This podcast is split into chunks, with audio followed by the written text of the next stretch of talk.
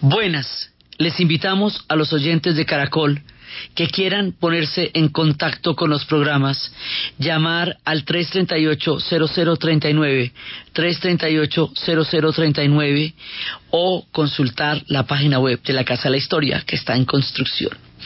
Hoy vamos a ver el último programa de la serie del Brasil y luego nos vamos para la Primera Guerra Mundial.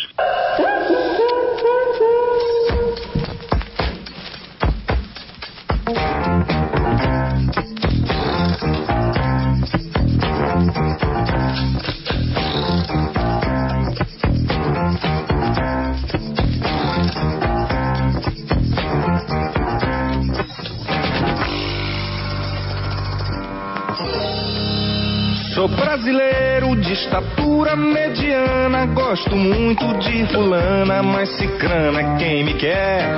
Sou brasileiro de estatura mediana, gosto muito de fulana, mas cicrana é quem me quer. Porque no amor quem perde quase sempre ganha. Veja só que coisa estranha, saia dessa se puder. Não guardo mágoa, não blasfemo, não pondero, não tolero, lero, lero, devo nada pra ninguém. Não guardo mágoa, não blasfemo, não pondero, não tolero, lero, lero, devo nada pra ninguém. Sou descansado, minha vida eu levo a muque do batente pro batuque, faço como me convém. Eu sou poeta e não nego a minha raça, faço versos por pirraça e também por precisão. De pé quebrado, verso branco, rima rica, negaceio, dou a dica, tenho a minha solução. Brasileiro, tatupe, bataturana, bom de bola, ruim de grana, tabuada, sei de cor. Sou brasileiro, tatu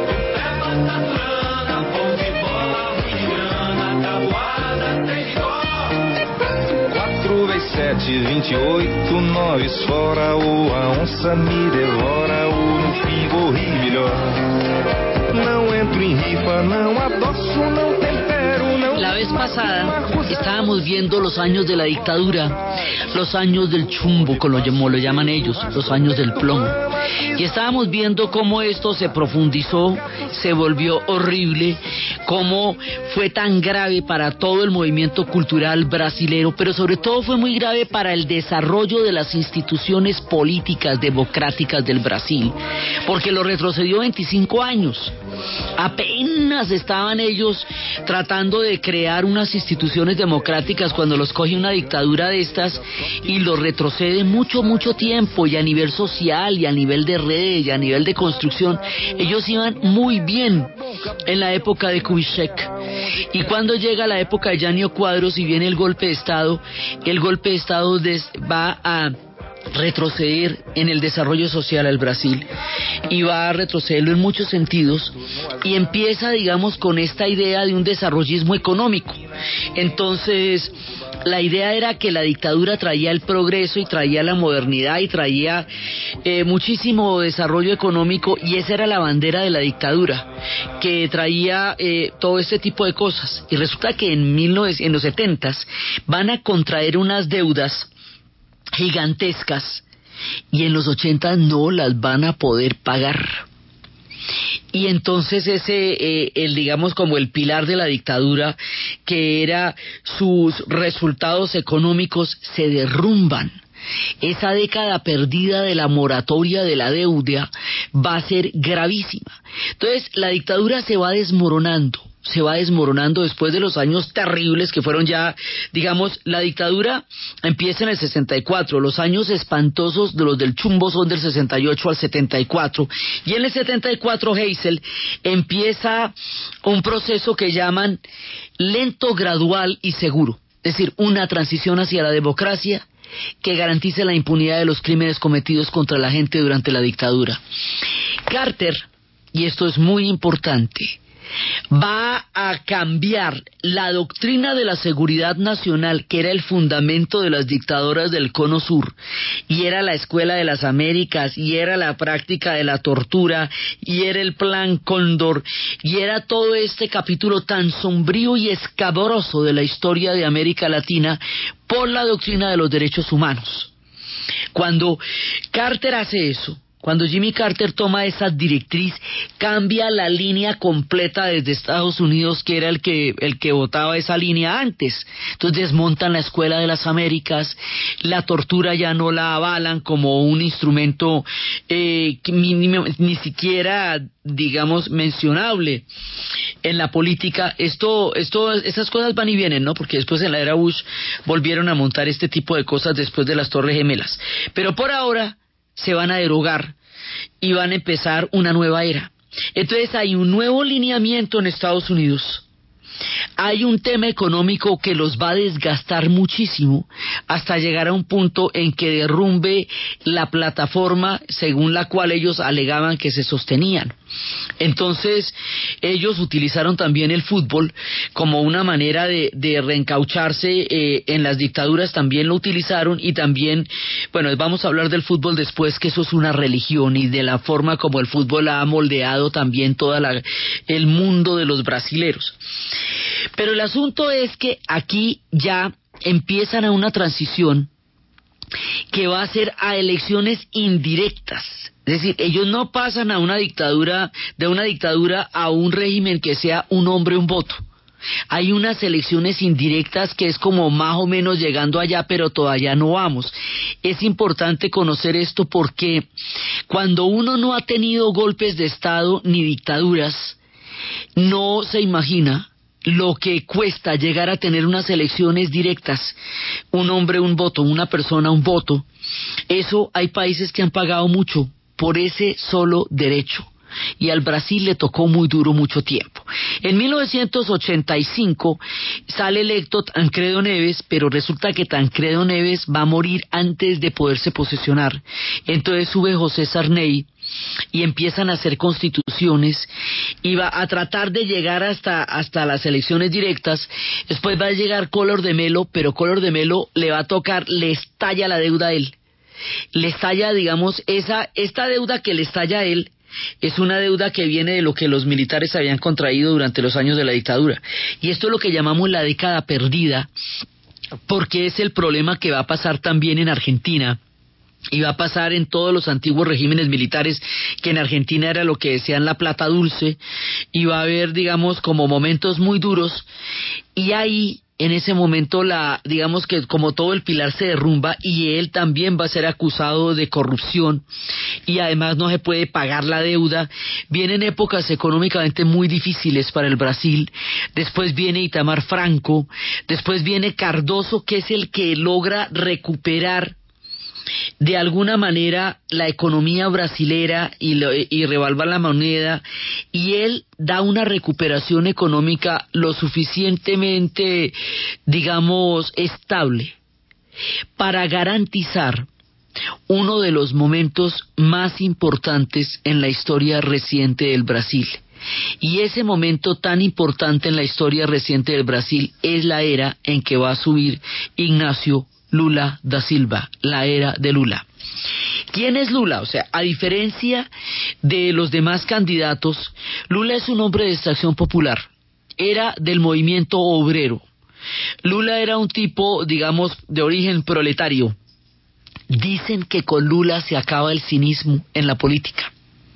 Y el personaje de Lula es una, digamos, es una figura sumamente emblemática.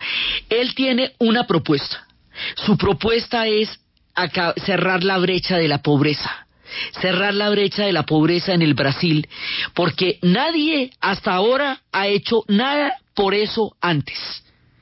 Todas las bolsas que van quedando alrededor de las grandes bonanzas siguen generando pedazos de pobreza muy grandes en el Brasil y esto no le interesaba solucionarlo ni al imperio, ni a la república, ni a la dictadura. Nadie se había puesto en este plan. Eso sí es una cosa que Lula se va a proponer como plataforma de gobierno. Lula va a tener un gobierno de una orientación de centro izquierda.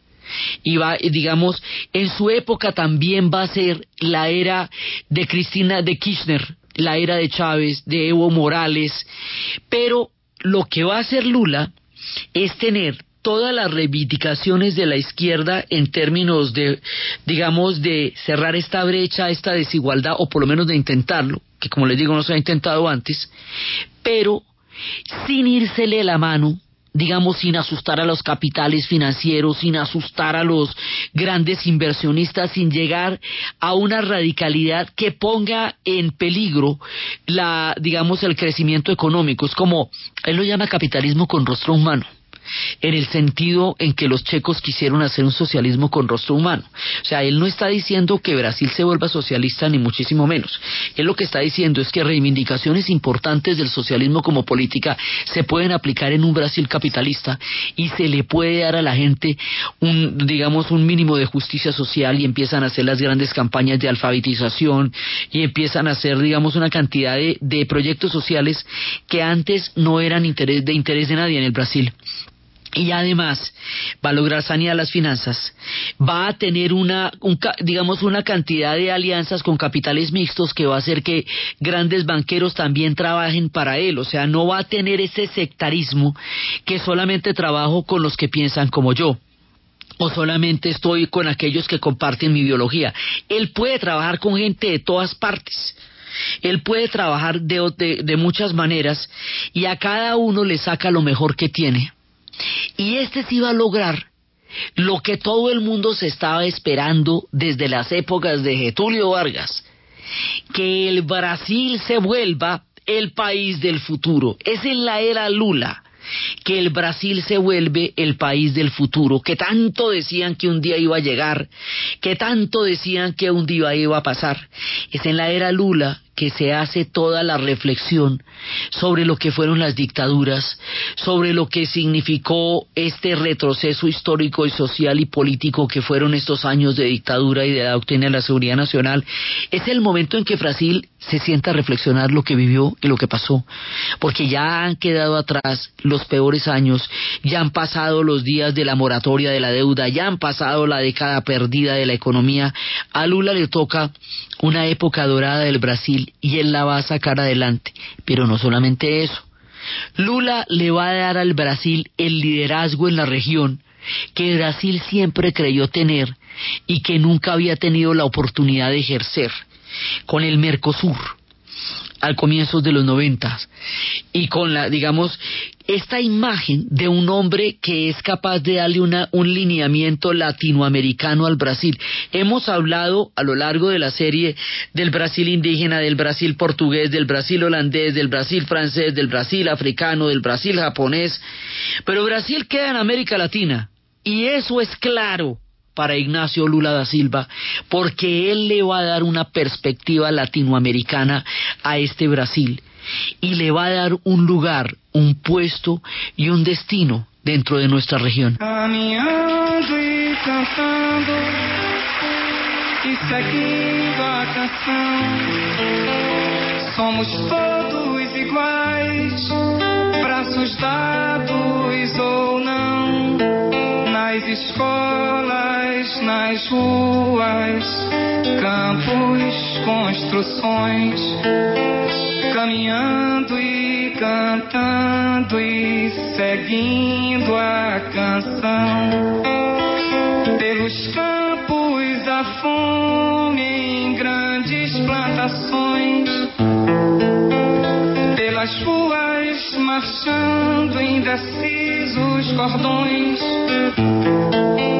Ainda fazem da flor seu mais forte refrão e acreditam nas flores, vencendo o canhão.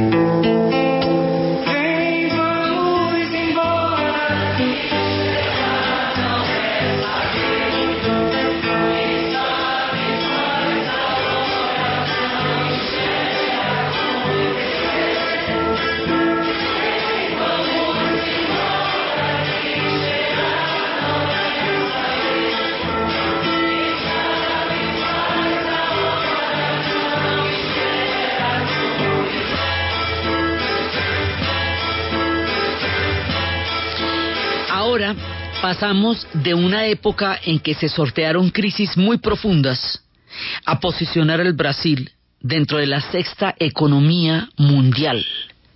Y eso es lo que se llama el BRIC, que es Brasil, que es Rusia, que es India, que es China, la pone dentro del concierto del mundo y la pone del, del concierto de América Latina. En América Latina desde el 91 con Mercosur ya estaba, eh, pues eran Argentina, Brasil, Paraguay, Uruguay, Chile no.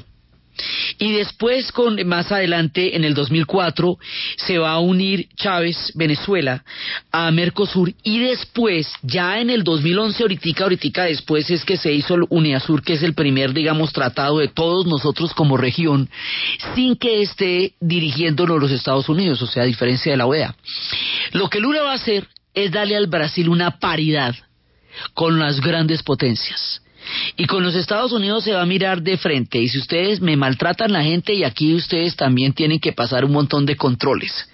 Ustedes como nos tratan, los trataremos. Empieza a tener una política de reciprocidad y una política, digamos, de, dignidad histórica del Brasil. O sea, le va como subiendo la autoestima a este país en muchos sentidos y económicamente da unos resultados excelentes y socialmente está teniendo políticas muy buenas. Y al meterse con, eh, digamos, con esta ala de izquierda de América Latina, pero al no hacer ni extremo, ni sectario, ni, ni excluyente. O sea, eh, este capitalismo con, con rostro humano que tiene Lula hace que la suya no sea una, un, un tipo de gobierno que excluya sectores porque por su origen de clase o porque o por cualquier tipo de factores ideológicos. Y eso qué pasa eso construye una credibilidad tanto para los sectores populares que están viendo políticas sociales de gran alcance como para los sectores financieros que no se sienten amenazados por, eh, digamos, por la posibilidad de que existan expropiaciones o que existan eh, políticas que tengan una orientación que de una u otra manera los, haya sentir, los haga sentir excluidos de, de, un, de un esquema de desarrollo dado en un momento. Entonces, el, el hombre tiene el equilibrio, el equilibrio perfecto para estar en la mitad de todo y para llevar el Brasil hacia un mundo ya, primero un Brasil democrático, un Brasil económicamente estable, un Brasil con una perspectiva social que como repetimos nunca la había tenido, un Brasil capaz de reflexionar sobre sí mismo, un Brasil que le va a dar, digamos, al mundo su posición. Y esa era es una era dorada, la era de Lula, él va a tener dos gobiernos, y en esos dos gobiernos no, no se va a hacer reelegir eternamente, no se va a convertir en un personaje que siempre va a estar en el poder, sino que hace lo suyo. En dos periodos presidenciales, lanza al Brasil hacia convertirse en la potencia, que además coincide con la época en que México entra en, en, una, en una etapa de crisis y Argentina también. Entonces la hegemonía del continente, que durante mucho tiempo la tuvieron México y Argentina, la toma el liderazgo Brasil y se impone como el gigante. Entonces, la era Lula devuelve todo el, el apoyo a la cultura que era tan importante. Brasil tiene recordemos unos grandes, grandes, grandes escritores. Clarice Lispector, Jorge Amado, Joao Guimaraes Rosa, Rubén Fonseca. La literatura brasilera es una literatura enorme enorme, Dalton Travison, o sea, es eh, entrar en la literatura brasilera es entrar en un mundo verdaderamente importante. El cine brasilero es un cine de altísima calidad, desde las épocas que contábamos de Glauber Rocha hasta los grandes cineastas modernos, porque uno de los grandes talentos que tiene Brasil es saberse mostrar, y uno de los lugares donde mejor se sabe mostrar es a través del cine, y no solamente muestra sus historias de legiones urbanas y de, y de y de todo el mundo, de las megalópolis que tiene, sino ciudades, historias muy lejanas del Certao, como él, ella y ellos, o como Bye Bye Brasil, hay una cantidad de películas. Entonces toda la cultura brasilera, que se vio tan profundamente afectada por la censura y la persecución durante los años de la dictadura, florece en la era de Lula lo mismo que los movimientos populares y la música. Entonces, él rescata ese Brasil que durante 25 años estuvo represado social, política y culturalmente por el efecto de la dictadura. No es él el que sale inmediatamente después.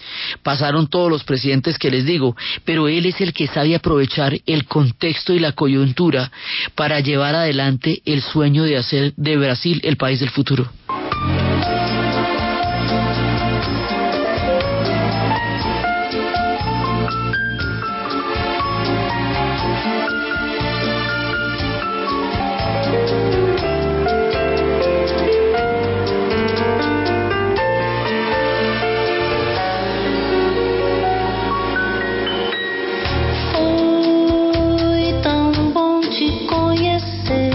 Es hora que puedas grabar desde cualquier televisor de tu casa. DirecTV presenta la hora en Caracol Radio. En Caracol Radio son las 11 de la mañana y 29 minutos. ¡Qué final! ¡Nuevo campeón! Pero también vemos la cara de tristeza del arquero. Se le escapó esa última. Y bueno, ¡Deberían ver esto! Con los 19 partidos en exclusiva de las ligas europeas por DirecTV, la pasión es de otro mundo. No te pierdas los mejores partidos de cada fecha. Disfrútalos también en DirecTVPlay.com. Suscríbete ya y recibe dos meses gratis. Compra ya. Numeral 332. DirecTV. Te cambia la vida. Aplica para clientes nuevos que afilien el pago a débito automático y adquieran el servicio entre el 12 de septiembre y el 31 de octubre de 2014. Válido para planes de programación básica. No aplica para plan de programación bronce max ni planes prepago. Aplican políticas de selección de clientes, condiciones y restricciones en directv.com.co slash términos. Última hora Deportiva Caracol.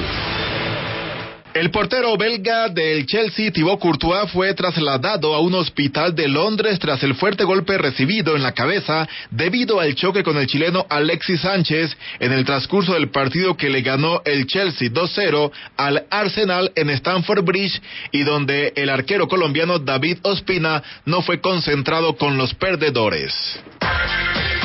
Santa Fe protagonizará el clásico de la decimotercera fecha de la Liga Postobón frente al Atlético Nacional este domingo. Al onceno Cardenal solo le faltan tres puntos para clasificar a los cuadrangulares finales, pero saben que Nacional es un equipo que sabe ganar puntos de visitante y no se confían de la seguidilla de empates por la que atraviesa el equipo verde Olaga. Uno de los referentes del cuadro Cardenal, el central Jerry Mina. Bueno, no, sabemos que tienen un muy buen equipo, un equipo con muchos jugadores y bueno, esperamos nosotros eh, no confiarnos de nada y salir a ganar el partido del minuto cero. Juan Carlos Gamarra del Bolívar será el central del encuentro a partir de las 5 y 30 de la tarde en el Estadio El Campín.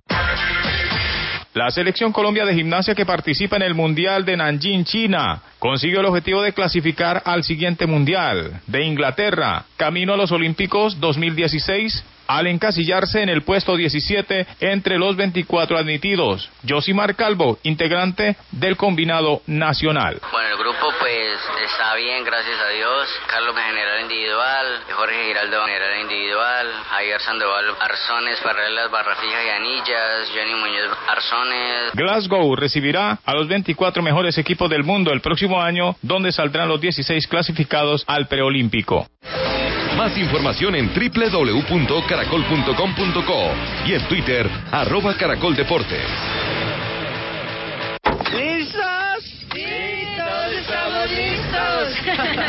Si piensas pasarte de vivo con licor, no se maneja mejor. Deja el carro y regresa en transporte público. Podrás recogerlo mañana. De eso no te arrepentirás y sí muy vivo estarás. Que no controle tu vida, disfruta sin embriagarte, porque hay alguien que te espera. Lleva el timón. Un mensaje de Caracol Social. Apetifor, producto natural. Apetifor mejora tu apetito. Apetifor mejora el apetito en niños y adultos. Calidad Natural Freshly. En productos naturales la primera opción. En Caracol Radio son las 11 de la mañana y 32 minutos.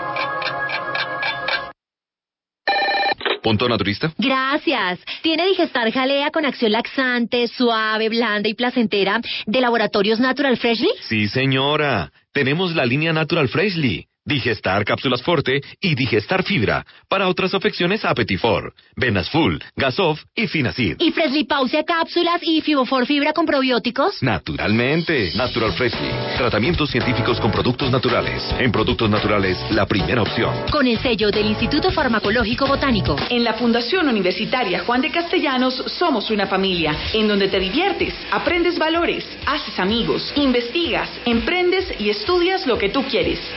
Carrera 11, número 1144 en Tunja. PBX 742-2944. www.jdc.edu.co.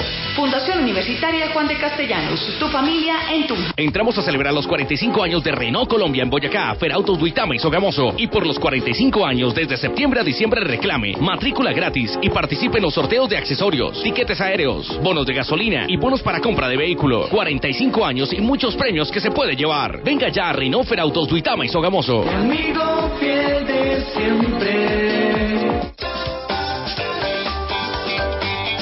Caja Sonora. Espacio radial de Confama para oírte mejor.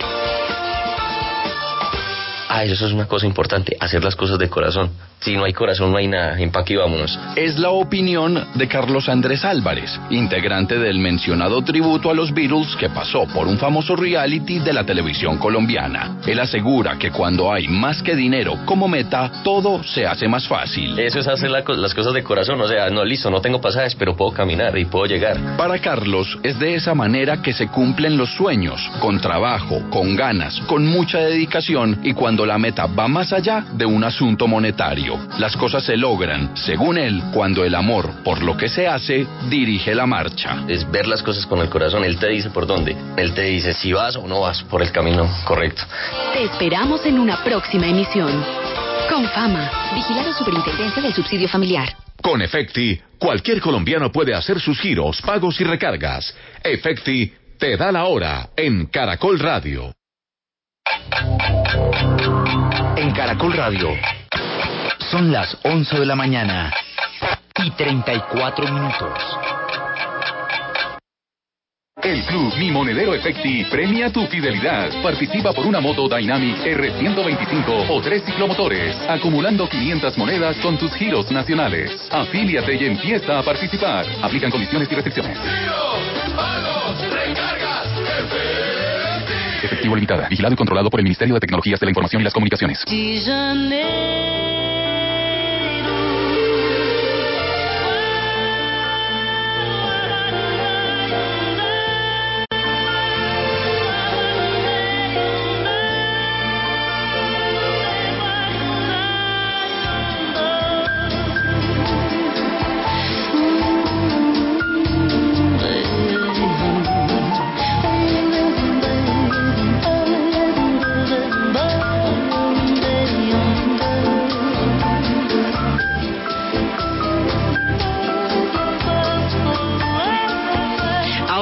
Hecho de que Lula haya intentado todas estas cosas no quiere decir que haya eliminado la pobreza en el Brasil, porque eso es estructural.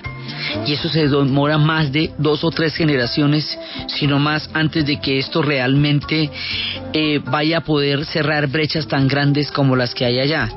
Eso no quiere decir, digamos, ni que no vaya a tener un problema de favelas gigantesco que habíamos visto que estaba originado desde el momento en que decidieron abrir Río de Janeiro como para que se pareciera a los campos elíseos y explotaron todas las pequeñas viviendas que había allá y los mandaron para ninguna parte y ninguna parte fueron las favelas. O sea, no es que él no haya tenido que enfrentar estos problemas ni que los haya podido solucionar de cuajo porque no, pues no está en sus manos poder hacer una cosa de tanta envergadura en dos periodos presidenciales, pero sí tuvo una política social, que es lo que les digo que no ha habido en ningún momento en el Brasil. Eh, digamos, una política que trate de cerrar las brechas. Su apoyo a la cultura ha sido demasiado grande y demasiado importante, y como la cultura de los brasileros es una cosa descomunal, porque también esta es, ha sido una oportunidad, y es una oportunidad para leer a los grandes escritores brasileros, para escuchar su impresionante música, para ver su filmografía, sus películas, las series que ellos hacen son series realmente muy buenas porque tienen una calidad digamos, artística para mostrarse muy grande los brasileros. Entonces la era Lula lo que hace es potenciar todas las riquezas culturales, políticas y económicas que tiene el Brasil y por eso da un vuelco tan grande y se vuelve tan protagónico en nuestra región y en nuestra en nuestro mundo, en nuestra vida y a través digamos de sus grandes empresas y de- y del petróleo y de las carreteras y de todo eso, pues se va a desarrollar de una manera gigantesca. Después de la era Lula, viene una mujer que es de su misma cuerda, que es de su mismo partido, del Partido de los Trabajadores, pero pues ya no es él, no tiene su carisma ni su encanto, pero un poco sí una continuidad en el, eh, en- en el periodo presidencial que es Dilma Rousseff. Ella también es una mujer del movimiento obrero, ella fue guerrillera, ella fue torturada, ella fue víctima durante la dictadura también de toda esa cantidad de, abusos y de cosas que se cometieron allá. Y va a continuar con su política. A ella no le va tan bien como le fue a Lula, pero más o menos continúa con las cosas. Lula había logrado la sede del Mundial de Fútbol y la sede de las Olimpiadas y el, el- la realización del mundial le va a tocar a ella. Y eso, digamos, eh, toda la protesta social que les digo que se le ha metido la ficha, pero no ha podido acabar porque, pues, esto es de un tamaño. Todo lo que nosotros decimos que nos puede pasar a nosotros, a ellos les pasa en gigante. Es que ellos son 200 millones de habitantes y tienen 8 millones y pico de kilómetros cuadrados de territorio. Entonces, y tienen una, una riqueza absolutamente abrumadora. Entonces, pues para ellos las cosas son a una, a una dimensión, es como nosotros, pero a la, a la diez milésima, mucho más, mucho más, ¿me entiende? A la N, porque ellos son gigantescos realmente son gigantescos. Entonces esta mujer eh, logra mantener un nivel pero pero a ella sí le hacen agua muchas de las cosas que, que, trató de hacer Lula. Uno de los problemas, digamos, eh, de, de las cosas que le tocó a ella es que a ella le va a tocar el tema del fútbol y le tocó en un momento gravísimo. Resulta que el fútbol en Brasil, cuando decían alguna vez que si Brasil, eh, que cuál era el deporte más popular de Brasil, y decían que el voleibol. Decían, ¿y por qué no el fútbol? Dicen, es que el fútbol es una religión. Entonces, el fútbol es una religión. Quiere decir que desde que llegó el fútbol, alrededor de 1888, cuando la construcción de los ferrocarriles, que llegó un hombre Miller de origen inglés pero brasilero, y empezaron a generarlo a partir de la construcción de los ferrocarriles, porque los ingleses jugaban fútbol en los campos donde estaban construyendo los ferrocarriles, y cómo el fútbol se va haciendo poco a poco a la historia del Brasil hasta fusionarse con la historia del Brasil, y cómo empiezan los clásicos del, del Flufla, que es el Fluminense y el Flamengo, los dos grandes equipos de Río de Janeiro, cuyo clásico estremece la nación, y cómo después en la era de Tulio Vargas él va a construir, como habíamos visto, muchísimos, muchísimos, muchísimos estadios y a popularizar el fútbol de una manera absolutamente impresionante. Pero es en la época del Rey Pelé, en que realmente y en el Mundial del 70, en que Brasil se va a volver lo más impresionante de todo, tanto que cuando Pelé marcó el gol número mil, el hombre llegaba a la luna y los brasileros no lo notaron. Porque la- el, el gol número mil de Pelé era bastante más importante para ellos que la llegada del hombre a la luna. Nadie se imagina el nivel de fanatismo con que esta gente asume el fútbol. Dicen que los domingos los cardiólogos trabajan más que de costumbre porque son muy populares los infartos. Cuentan las historias de Moacir Barbosa, el hombre que murió dos veces, cuando no atajó el gol en el, en el famoso Maracaná, en el Maracanazo, en el Mundial contra contra Uruguay, en el momento en que ya iban a entregarle la, la Jules Rimet a los brasileros y él no lo pudo atajar y nadie eh, duró toda su vida muriendo en vida porque nadie lo saludaba, los niños le huían por la calle porque era el hombre que había hecho llorar al Brasil. Tienen miles de historias, tienen miles de, de cantidades de agüeros de un cura que había hecho que un equipo pudiera ganar eh, siempre que se iban a misa, de maldiciones contra el Vasco de Agama que alguien enterró un sapo en una cancha y la buscaron milimétricamente porque el Vasco de Agama estaba condenado a no ganar durante 12 años y solo hasta el año número 11 pudo romper la maldición. Es decir, lo que pasa con el fútbol es una cosa de locos. Es una cosa que uno no se puede imaginar. Y resulta que a Dulma Rousseff le toca el mundial. El mundial que se iba a hacer en el Brasil. El propio, el único, el sensacional y el increíble. El que le iba a sacar el clavo del maracanazo. Donde todo este proceso que estamos tratando, siempre hemos dicho que los mundiales muestran procesos históricos en los cuales un país quiere demostrarle al mundo algo. La reunificación alemana, o la reconstrucción alemana, o la Argentina del 78, o sea, siempre los mundiales tienen una, un mensaje planetario acerca del proceso de un país. Este mundial era para engalanar este Brasil impresionante que les cuento que se ha formado a lo largo de esta última época. Esta era el mundial. ¿Quién sabe cuánto tiempo pasará antes de que un mundial nos toque en nuestro continente, pero por lo menos en las próximas veces entre Rusia y Qatar por aquí no vienen? Y hacía rato que no pasaban por acá. Brasil lo tenía todo. Invirtió invirtió todo lo que ustedes quieran y mucho más de lo que debiera en los estadios. El estadio de Manaos le caen como 40 mil personas y resulta que Manaos tiene un millón de habitantes, queda en la mitad de la selva. Era uno de los estadios que más llegaron a cuestionar. Dice, pero ¿cómo le van a meter todo ese montón de billete a un estadio de, ese, de esa cantidad de gente? Es que más 65 mil espectadores para una población de un millón doscientos cincuenta mil habitantes que hay en Manaos. Entonces hubo muchísima protesta social, muchísima.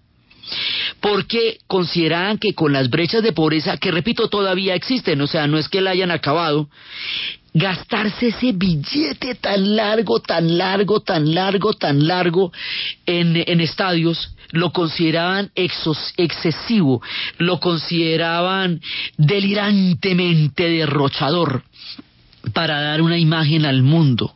Pero bueno, Terrible y todo, pero si, no, si se ganaban la Copa Mundo, pues la cosa valía la pena. O por lo menos llegar a la final, digamos, porque es que ellos tienen compromisos a los que no pueden faltar. Son compromisos con cinco campeonatos mundiales. Sí, con ser la tierra de Pelé y de la selección del 70.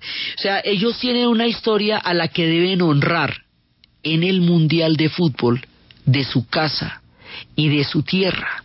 Y resulta que las cosas distaban mucho de irse como ellos habían pensado.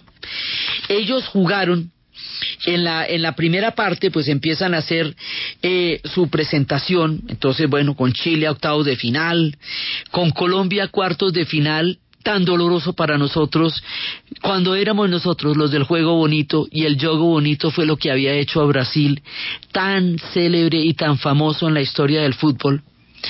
Y bueno, muy duro para nosotros, muy duro para nosotros, pero ellos estaban en la semifinal. Y iban para la final, no era lo que dijimos. Y resulta que en la final, bueno, está bien. Puede pasar que Alemania les ganen, puede pasar. Puede pasar que Alemania les gane 2 a 1, puede pasar. Pero 7 a 1, vea pues, esto fue un golpe de la cosa más difícil del mundo, porque si uno tiene que imaginarse que es un país que vibra y existe por el fútbol, para saber el golpe tan aterrador, esto va a marcarlo por generaciones y generaciones, y añadió una herida más terrible todavía a la del maracanazo, y bueno, quién sabe cuánto tengan que hacer para quitarse del alma el sabor de ese 7-1 y además después la final era Alemania-Argentina, como quien dice que si ganaba Argentina, esto ya era muy, muy grave porque siempre ha sido su rival en el continente. El tema del mundial le salió mal, le salió terriblemente mal y era la cereza de todo este proceso de gran desarrollo. Ahora les quedan las Olimpiadas. Eso es otra cosa. Sí, son, es, es otra cosa y ya no es tan, de, no depende espe- específicamente de la participación del Brasil, pero de una u otra manera va a ser un compromiso gigantesco en Río de Janeiro en el 2016 quiere decir que para entonces tienen que tener muchos problemas que esa ciudad tiene arreglados de una manera tal que unas olimpiadas se puedan hacer bueno el mundial se hizo y quedó y quedó bien ¿verdad? Y hay gente que dice que quedó muy bien organizado hay gente que critica la organización hay gente que dice que eso podía haber sido mejor, hay gente que dice que eso fue muy bueno, como en todo, pero fue nuestro mundial donde pudimos ir todos, donde pudo, eh, lo más cerquita que hemos estado a eso, pero lo hicieron. Ahora nadie habla del mundial, nadie, nadie, porque, porque su, digamos, su trauma, su estrés postraumático es grave. Pero Brasil es un país que no se puede entender sin el fútbol. Esta vez les falló, pero muchas otras veces la historia les ha sonreído y muchas otras veces la gloria ha sido de ellos. Con su gloria y sus miserias, ellos tienen que vivir la penosa, gloriosa, heroica y trágica también historia de Brasil con su fútbol.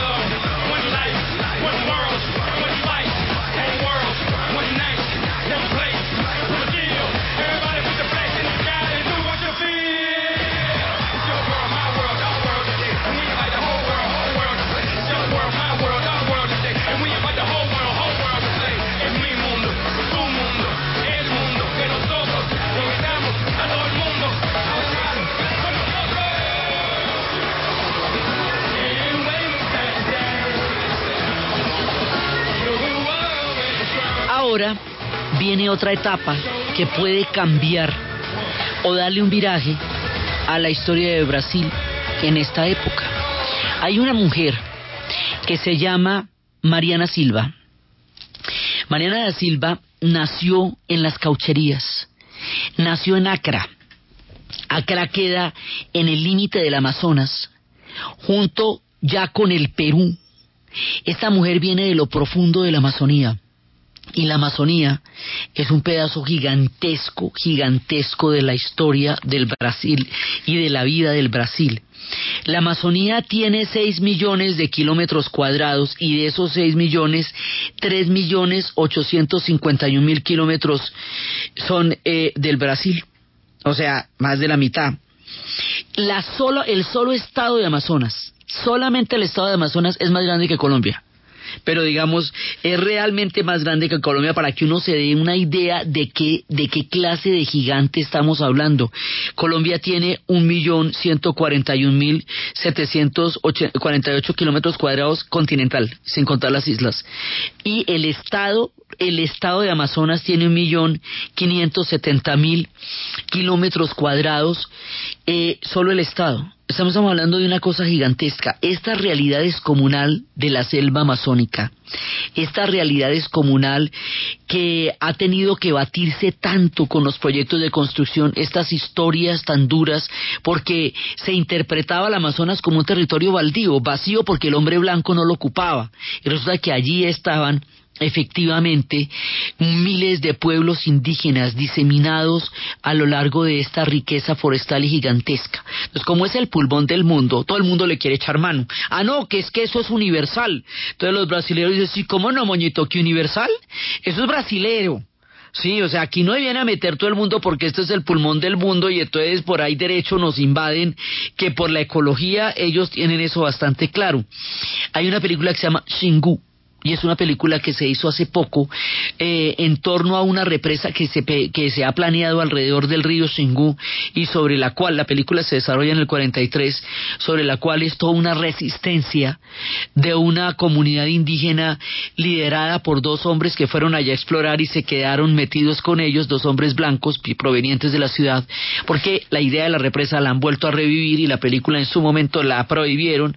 El tema del Amazonas es un tema muy importante. Y es un tema que también tiene su música y que también tiene su historia y que a medida que pasa todo el desastre ecológico planetario en el que estamos metidos, es más y más importante el tema del Amazonas que ocupa tanto del territorio brasilero.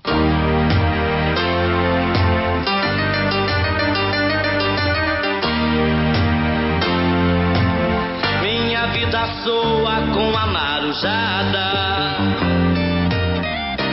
Sou o suor que balança esse povo no mês de junho, tocando tambor, batendo palminhas, renasce de novo. Ninguém gosta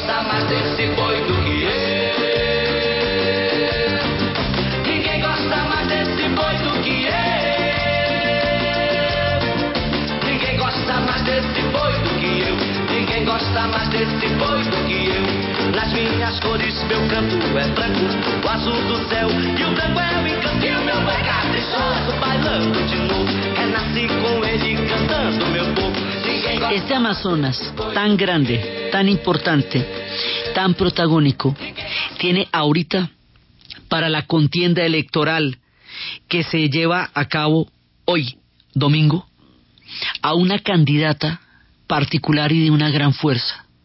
Mariana Silva nació allá, en Acra, en el estado Río Branco. Mariana Silva fue esposa de Chico Méndez. Y Chico Méndez es un hombre que dedicó su vida a cuidar el Amazonas y a defender la tierra del Brasil para la gente y a defenderla de los voraces intereses económicos y por eso lo mataron y se volvió un ícono, se volvió un símbolo de la defensa por la tierra. Esta mujer tiene la historia de, to- de su propia vida. Ella aprendió a leer a los 16 años. Eh, nació de una, de, de una familia que había sido cauchera. Viene del extremo, de lo más profundo del Brasil. Esta mujer que tiene una extracción totalmente diferente a Dilma Rousseff, que formó parte del Partido de los Trabajadores y luego se unió al Partido Verde, que es el que está representando, disputa las elecciones que se van a dar hoy con Dilma Rousseff. O sea que la era Lula puede terminar da- dando un viraje distinto sobre un tema tan sensible y tan importante como el Amazonas. Con esta contienda electoral y lo que vayamos a saber de sus resultados en los días venideros, sabremos cuál es el viraje del Brasil, si la era Lula como tal va a continuar o si Mariana Silva sigue con esas políticas pero con una política ambiental mucho más grande y cómo se va a manejar todos los intereses gigantescos que se debaten en la selva con una mujer que sería presidenta precisamente de representante del Amazonas, de toda esta región gigantesca y tan importante. Entonces, Brasil es un país gigantesco, importante, culturalmente muy rico, con un liderazgo en la región enorme, con una perspectiva histórica muy poderosa, con unos problemas inmensos, con unas brechas gigantescas que está tratando de llenar, con unos personajes que nos han enseñado muchas cosas a lo largo de toda esta serie y de todo este relato, con un fútbol que ha maldeado también nuestra mirada acerca de Brasil y de su vida, con la samba, con los carnavales, con el progreso, con el desarrollo, con los artistas, con los escritores, con todas sus riquezas.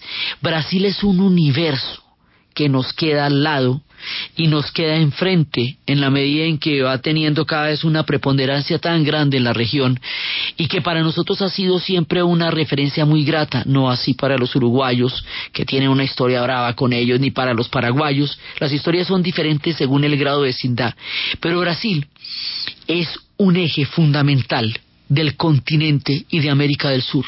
Y por eso, por toda su importancia, hemos hecho este recorrido paralelo al Mundial, durante y después del Mundial, con la historia del Brasil, desde sus selvas hasta sus contiendas electorales, pasando por sus glorias y sus miserias, sus dictaduras y sus democracias, sus grandes dirigentes y sus corrupciones, todo ese crisol de cosas que pasan en este Brasil hecho de mil culturas, diverso, heterogéneo, mestizo, afro, indígena, selvático, urbano, un poético y un Brasil gigantesco nos ha acompañado y lo dejamos aquí, en este momento, en esta parte de nuestra historia, para encaminarnos hacia los 100 años de la Primera Guerra Mundial.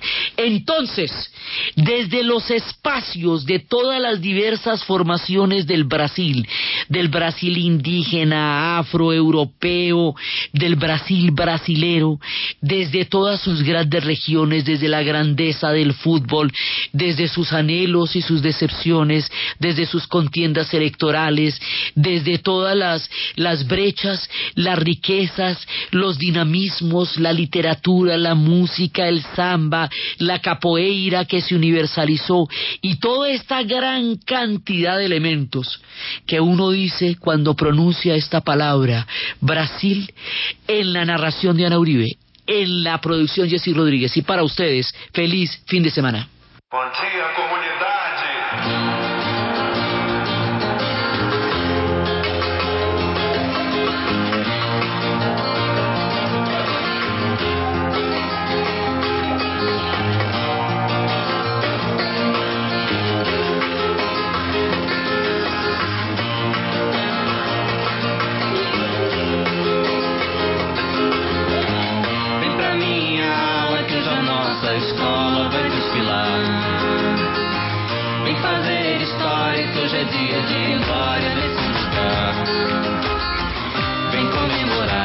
Comemorar,